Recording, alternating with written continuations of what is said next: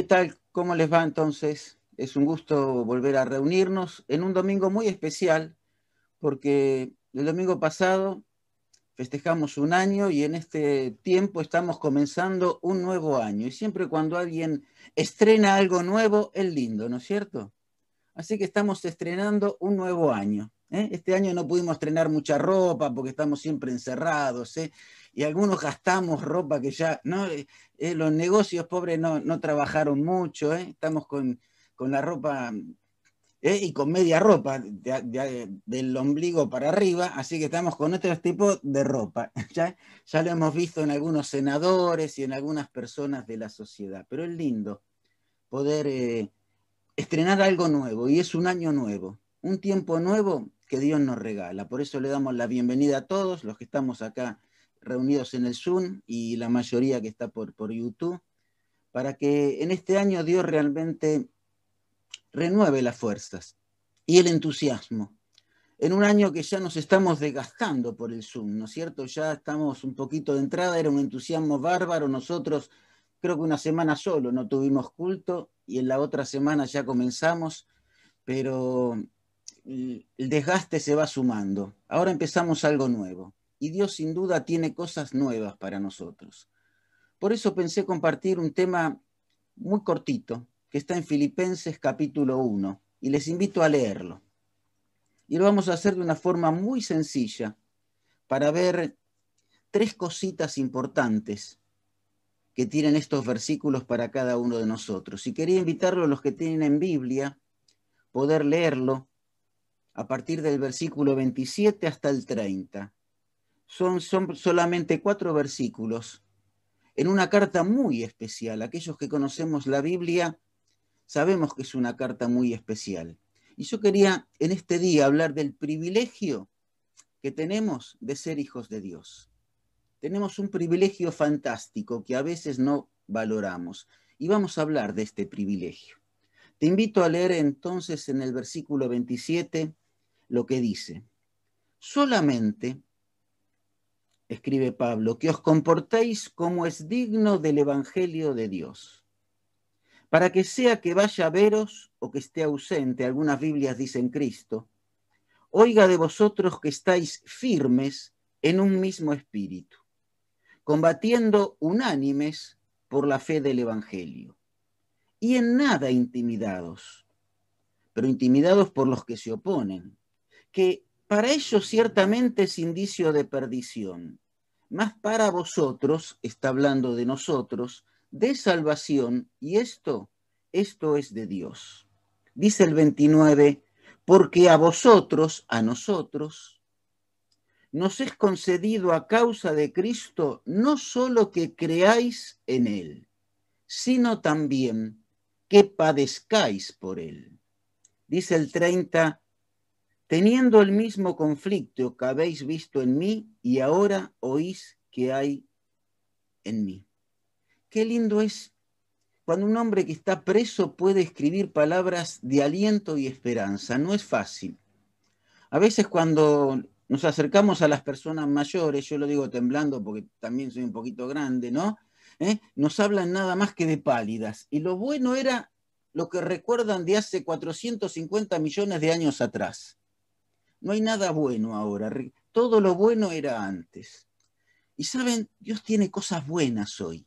Y Pablo que estaba preso, le estaba escribiendo a gente que quería mucho, a gente que valoraba mucho y que le dio un privilegio muy especial, que es ayudarlos económicamente, cosa que no dejaba a ninguna otra iglesia en general no dejaba a las iglesias donde estaba ayudando que lo ayuden económicamente para no tener compromiso con lo que él decía y no sentirse así limitado en nada.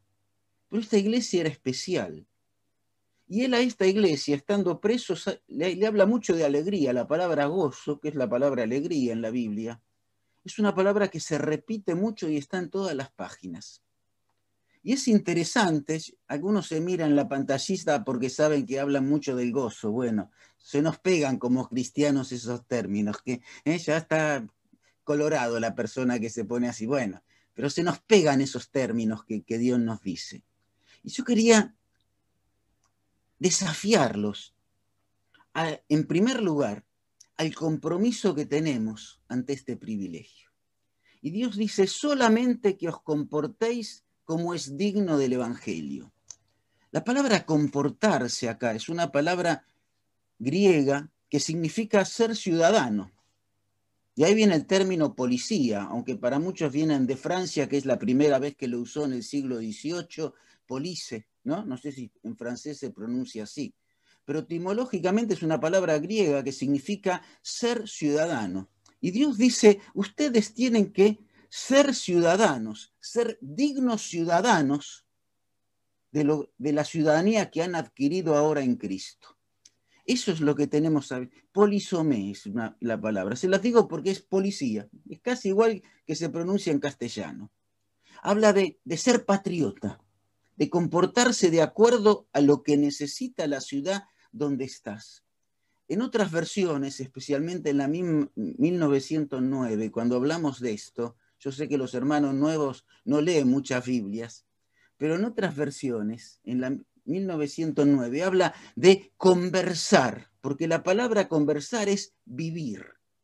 En la 1909, cada vez que habla de conversar, habla de vivir, de compartir. Y dice, tienen que vivir, conversar en la vida de acuerdo a la dignidad que tienen ahora. Nunca pueden bajarse del lugar donde están. Y sabes, vos y yo somos hijos de Dios.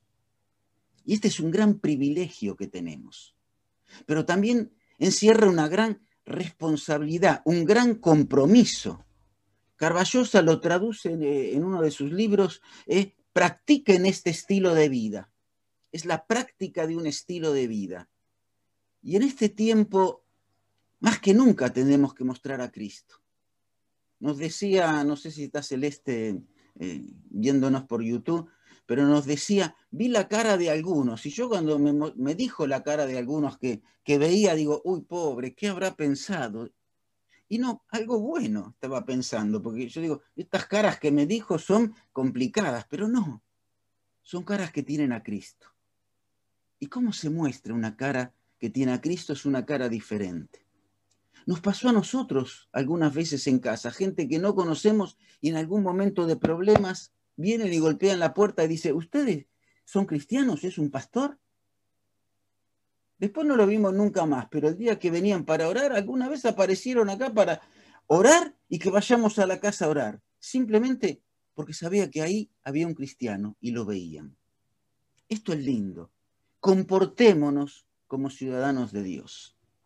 Me tocó ver alguna vez lo conté, cómo mataban a una persona en la puerta de mi casa, a 20 metros. Y justamente la persona que mataron en un robo era una persona que había discutido conmigo por haber tirado basura en la puerta de mi casa. Le gustaba, como yo estoy en una esquina, le gustaba dejar la basura en la puerta de mi casa.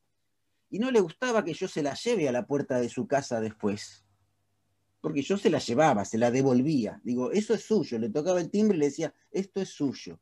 Le daba lo que tenía él, me tiraba toda la basura en mi casa. Y el hombre siempre me miraba mal. Y es curioso que cuando los ladrones, luego de robarle, le pegan el tiro en la puerta de su casa, porque él era policía, fue a buscar el arma y lo vieron y le tiraron. El único que se acercó del barrio a ayudarlo fue aquel que había discutido. Y todo el barrio me miraba, porque él había a los gritos discutido que yo tenía que dejarle tirar la basura en mi casa. Porque era la costumbre de muchos años atrás. Eso cuando vinimos a vivir hace muchos años. Y yo le digo, sí, pero ahora vive gente, yo soy gente.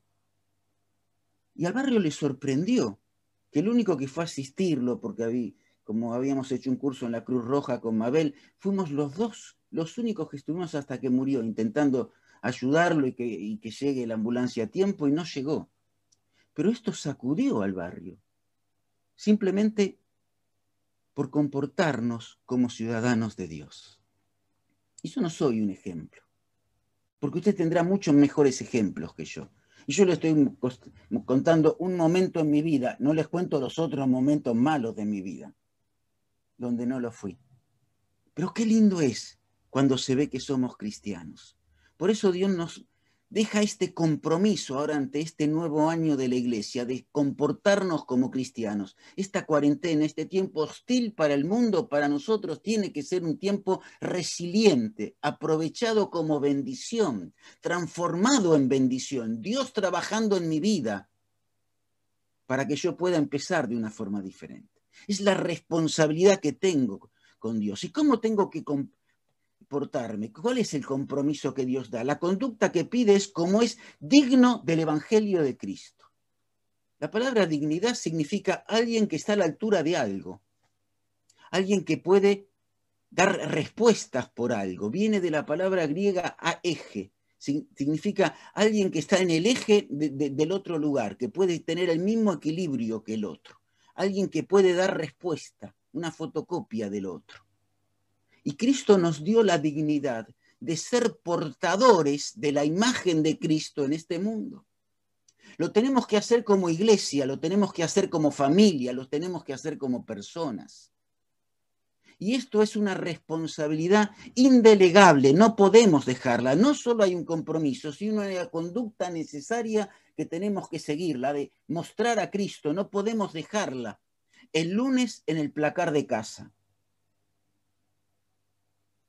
el cristianismo está adentro y tiene que ser el que provoque que todo lo que tenemos malo salga de nosotros para que se vea lo mejor, porque lo mejor de nosotros está en tu corazón, en el lugar secreto, en el lugar santo de tu vida, porque ahí está Cristo. Vos y yo lo tenemos lo mejor adentro, el tesoro no lo tenemos en la caja fuerte como algunos, no lo tenemos en el colchón como algunos guardan los dólares. ¿No es cierto? Algunos guardan dólares, nos tienen que ayudar a decir dónde están. Pero no lo tenemos en el colchón, lo tenemos en el corazón los dólares. Y son los celestiales, porque tenemos al Dios de la vida. Y esto es fantástico, porque es el privilegio que Dios nos está dando, lo que Dios nos está diciendo. Anda mostrándome a mí, vos sos digno de llevarme a mí. Dios nos regaló el privilegio de mostrar a Cristo. Somos representantes de Cristo. ¿Te das cuenta la validez que tiene eso? La honra que tiene de esto. A veces algunos dicen, yo soy hijo de, o yo trabajo en la empresa de, por el cartel que tiene, la responsabilidad que tiene, el lugar que ocupa. Vos y yo somos dignos de llevar a Cristo, dignos del Evangelio de Dios, dignos de mostrar a Dios, porque el Evangelio es mostrar a Dios. Nosotros a veces los cristianos entendemos que es hablar de Dios. El Evangelio es mostrar a Dios. Dios mostró el Evangelio así, haciendo obras y enseñando, sanando y ayudando, corrigiendo y conduciendo. Ese es el Evangelio. El Evangelio no es simplemente predicar, te tenés que salvar, arrepentir de tus pecados. Claro que tenemos que hacerlo. El Evangelio es conducirte a una nueva vida, es una nueva forma de vivir, una oportunidad, la puerta abierta a una nueva vida. Eso es el Evangelio de Dios. Es mucho más que una buena noticia. Una buena noticia mañana es vieja. Agarrá y toma todos los periódicos que de, los días anteriores ya son antiguos, viejos, no los usás. Ya, lo que era buena noticia ya, ya pasó. Ahora el Evangelio sigue siendo buena noticia hoy en mi vida. Es bueno hoy. Es poderoso hoy. Es efectivo hoy.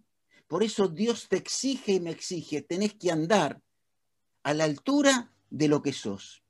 ¿Y sabes lo que sos? Dice segunda Pedro que vos y yo somos un pueblo escogido, una nación que Dios santifica, separó para Él, somos cuidados por Dios y un reino de sacerdotes, aquellos que pueden llevar a Dios a la gente, aquellos que pueden acercar la gente a Dios. Qué gran responsabilidad que tenemos. Y sabes que este fue el deseo de Dios siempre. Mira, no lo vamos a leer, pero en Éxodo 19:6 dice que Dios quería que el pueblo de Israel sea una nación santa y un reino de sacerdotes, gente santa. No, no quería que la tribu de Leví exclusivamente fueran sacerdotes. Leer Éxodo 19:6. Como ellos no pudieron cumplirlo, tuvo que limitarse a la tribu de Leví el sacerdocio para hablarle al pueblo, para conducir al pueblo a Dios. Y como el sacerdocio en el tiempo de Elí fue tan complejo, Dios le traspasó el privilegio de hablarle al pueblo, sacándose a los sacerdotes y se los dejó a los profetas. Por eso comenzaron Elías y Eliseo con milagros para validar esta nueva función de los profetas, que era hablarle por parte de Dios al pueblo. El pueblo de Israel perdió el privilegio de ser una nación santa, un reino de sacerdotes. Y Dios se lo dio a la iglesia a través del sacrificio de Cristo, a través del precio pagado en la cruz, escogiéndote a vos y a mí como hijos de Dios. Para que no solo estemos con Él, no solo un día tengamos trascendencia de eternidad, sino también para que tengamos la oportunidad de vivir a Cristo y demostrar este Cristo. Por eso tenemos que conducirnos como hijos de Dios, que es lo que somos. Y para eso dice 2 Corintios 7.1, es necesario limpiarse de toda contaminación, 2 Corintios 7.1, ¿En qué cosas está diciendo que tenemos que limpiarnos? De carne y de espíritu, es decir, en los pecados que tenemos y en nuestras intenciones, en nuestros deseos. No solo tenemos que rematrizar nuestra conducta, tenemos que rematrizar nuestros sentimientos y eso Dios tiene poder para hacerlo porque transforma el alma. La palabra de Dios tiene la capacidad de discernir, separar lo más íntimo de la persona, lo emocional, lo espiritual, y separar y poner cada cosa en su lugar. Es poderoso, Dios dice en el mismo Filipenses, de ayudarnos en nuestro intelecto y en nuestros sentimientos para que podamos vivir en armonía con Dios. Y es la única forma de llevar a Dios con dignidad. A veces aquellos que estamos acostumbrados a muchos años de cristianismo, creemos que con la limpieza de la carne del exterior alcanza. Tenemos una vida fiel marital, tenemos una conducta social adecuada y ejemplar, tenemos una conducta laboral que tiene buena relación y buen testimonio y queremos, creemos que con eso alcanza. Y sin embargo, ¿cuántos problemas hay de adicciones a la pornografía, de adicciones eh, en cuestiones íntimas que hay que el mundo no ve. ¿Y cómo afectan al cristianismo también y a los cristianos? Porque no solo Dios tiene, nos exige que nos limpiemos de nuestra carne, sino también de nuestro espíritu, de las cosas que pasan por acá. Porque al Dios que tenemos lo tenemos bien adentro, en el lugar santísimo, en el hierón, el lugar santísimo del corazón. No está en los rinconcitos de la pieza. Dios el día que le abriste la puerta de tu corazón se quedó ahí. Lo que ocurre es que algunos cristianos a veces lo tenemos encerrado ahí y no lo dejamos salir. Lo miramos un ratito el día que tenemos un problema y le decimos, ayúdame y después cerramos la puerta y lo dejamos ahí. Porque el Dios que tiene poder para mover los cielos, las estrellas, y domina a los ángeles y aún limita a los demonios, no tiene poder por su propia naturaleza para vulnerar tu voluntad. No tiene poder. Si vos les decís no, Dios no lo va a hacer. Por eso no solo tenemos el compromiso de comportarnos como ciudadanos celestiales, tenemos que conducirnos como ciudadanos celestiales. Pero eso tiene condiciones en tercer lugar. Y te invito a mirarlo acá. Dice en el versículo 27, en primer lugar, dice que estemos firmes en un mismo espíritu. La palabra firmeza en la Biblia en este lugar es estaca, de ahí viene la palabra estaca, clavado en el lugar donde vos tenés que estar. Una posición permanente, es un término militar, señala el lugar del soldado. Así lo utilizaban en el ejército los romanos. Le decían esto, la palabra firmeza, estico. Quédate ahí y sabían lo que significaba. Quédate ahí. Aquellos que tenemos algunos años y fuimos al servicio militar nos decían firmes y sabíamos que no se movía nada. Quietito no teníamos que quedar ahí, si no había que hacer ¿no? zancadillas, si no había que hacer eh, flexiones, si no, algo pasaba. Yo sé que ustedes no lo vivieron, la mayoría de la generación que está acá, pero bueno, algunos lo vivimos. ¿eh? Y conocimos lo que era la zancadilla, conocimos lo que eran las flexiones y nada lindo, ¿eh? porque era hasta que se cansaba el cabo ¿eh? mirando al techo, se cansaba y entonces decía, bueno, paren, paren, y uno, y uno quedaba con la lengua afuera sudando. Dios nos dice firmes. ¿En dónde? en el Dios que tenés adentro, en el Cristo que te salvó, en aquel que puso las estrellas en el cielo y en su lugar, en ese Dios, quédate al lado, quédate firme y firmes en un mismo espíritu. Es decir, teniendo la misma onda que Dios, teniendo la misma onda que los hermanos. Porque en este lugar Dios nos está hablando de ser ciudadanos, de comportarnos como Dios quiere en la iglesia y en la sociedad. Y dice, quédate firme en el lugar donde Dios te colocó, en la iglesia que te colocó. Quédate firme. Trabajad en lo que Dios te está pidiendo. Dios tiene un lugar para vos hoy. Porque hoy estamos en una sociedad cristiana, en un mundo cristiano muy livianito, donde si no lo sentimos, no lo hacemos. Donde si no nos gusta, nos corremos. Y Dios tiene demandas para cada uno de nosotros. Y Dios manda en la Biblia estar firmes primero en el Señor, en la misma carta de Filipenses. En 1 Corintios 16, en la fe que tenemos. En Gálatas, en la libertad que Dios nos da. Cuando estamos cerquitas de Dios, somos libres para elegir bien, para hacer lo correcto, para conducirnos. Somos, Dios dice que te quedes firmes en 2 Tesalonicenses 2, ante las acechanzas del diablo, a lo que hace el diablo, porque al lado de Dios el diablo no se acerca, le tiene miedo. Es que cuando vemos a alguno con el Doberman no le decimos nada, vamos a la otra vereda de enfrente y seguimos caminando, lo miramos, qué lindo, qué lindo, pero nos quedamos lejos. Y en Romanos 14, 4 dice que tenemos que estar firmes para el Señor y por el Señor. No simplemente porque Él nos protege, sino para que Él nos use. Y en este nuevo año de la iglesia, Dios quiere que estés firmes para el Señor, para lo que Él tenga preparado para tu vida. Por eso Él pide en primer lugar firmeza. En segundo lugar, que funcionemos como cuerpo. Dice, combatiendo unánimes por la fe del Evangelio. La palabra combatir acá en la, es la palabra sinastreo, es con eh, ser atleta, ser miembro de un equipo, ser parte de un equipo, competir juntos. Y qué fantástico es, Dios pide firmeza, pero no nos deja solos. Nos coloca en un equipo para estar firmes. Por eso es trascendente la relación. Por eso en el culto es fundamental la comunión. Y es tan importante cuando se enseña la palabra como cuando compartimos la palabra y compartimos con los hermanos el tiempo. Porque Dios vino para eso, para ponernos firmes en un cuerpo, que es la iglesia de Dios, que Él preparó para cada uno de nosotros. Y esto es un regalo de Dios. Atleticemos juntos.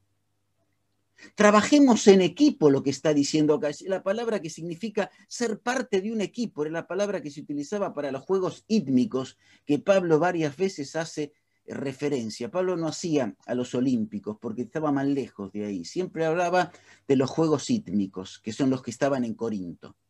Y es interesante que nosotros tenemos que competir en esta vida porque tenemos una lucha que no es contra carne ni sangre.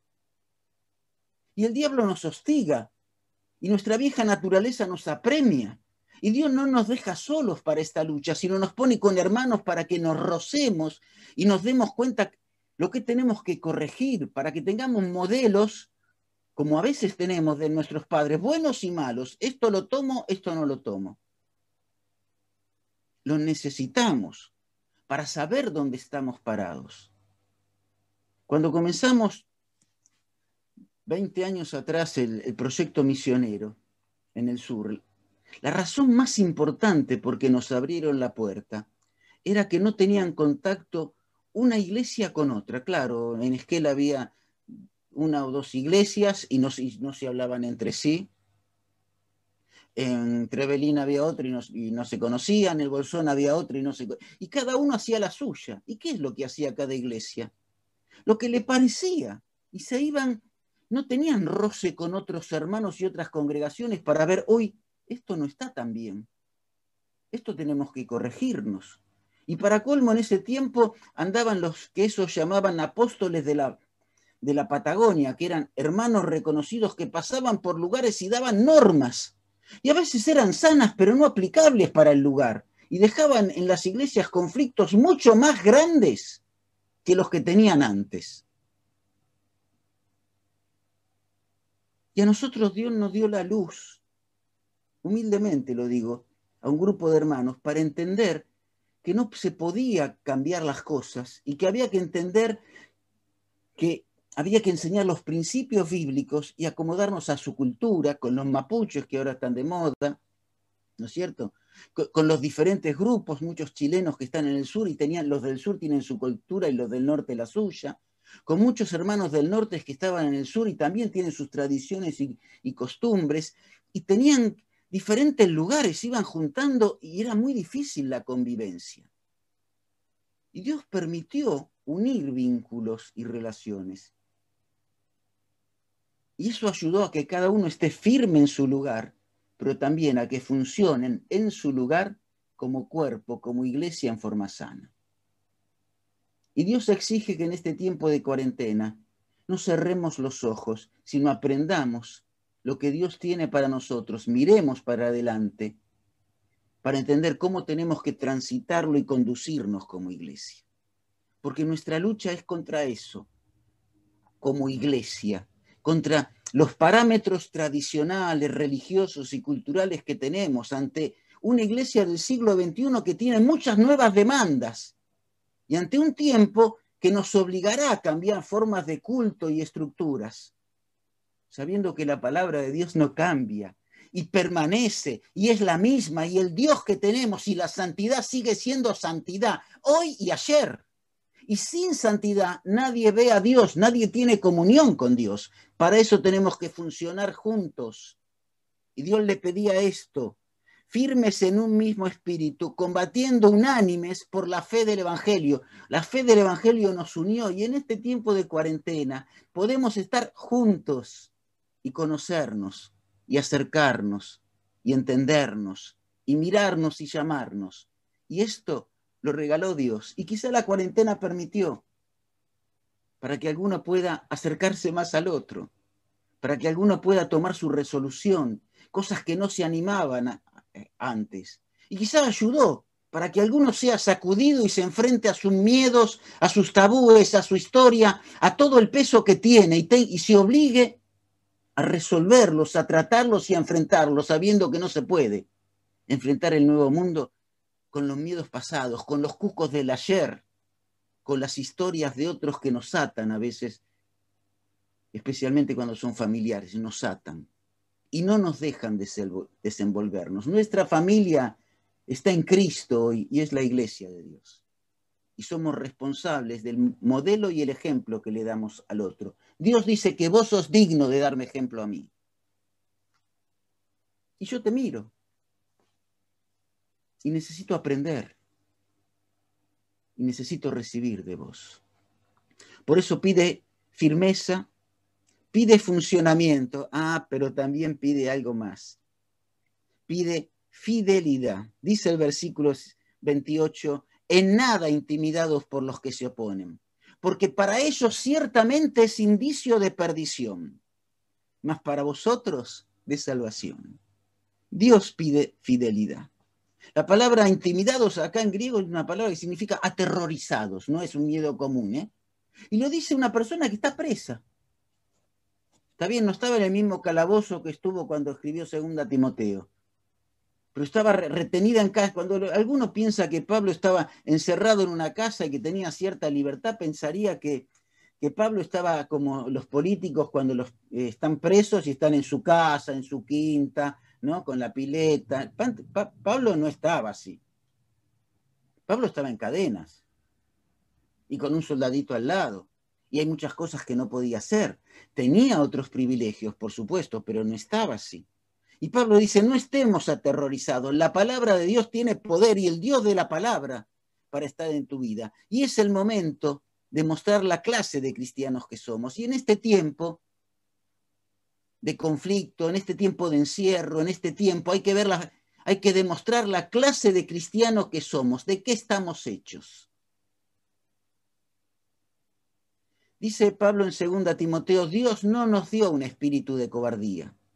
Y cobardía no es simplemente defender los derechos delante del otro, sino que dice Pablo, sino nos dio un espíritu de poder y de dominio propio. ¿Te acordás?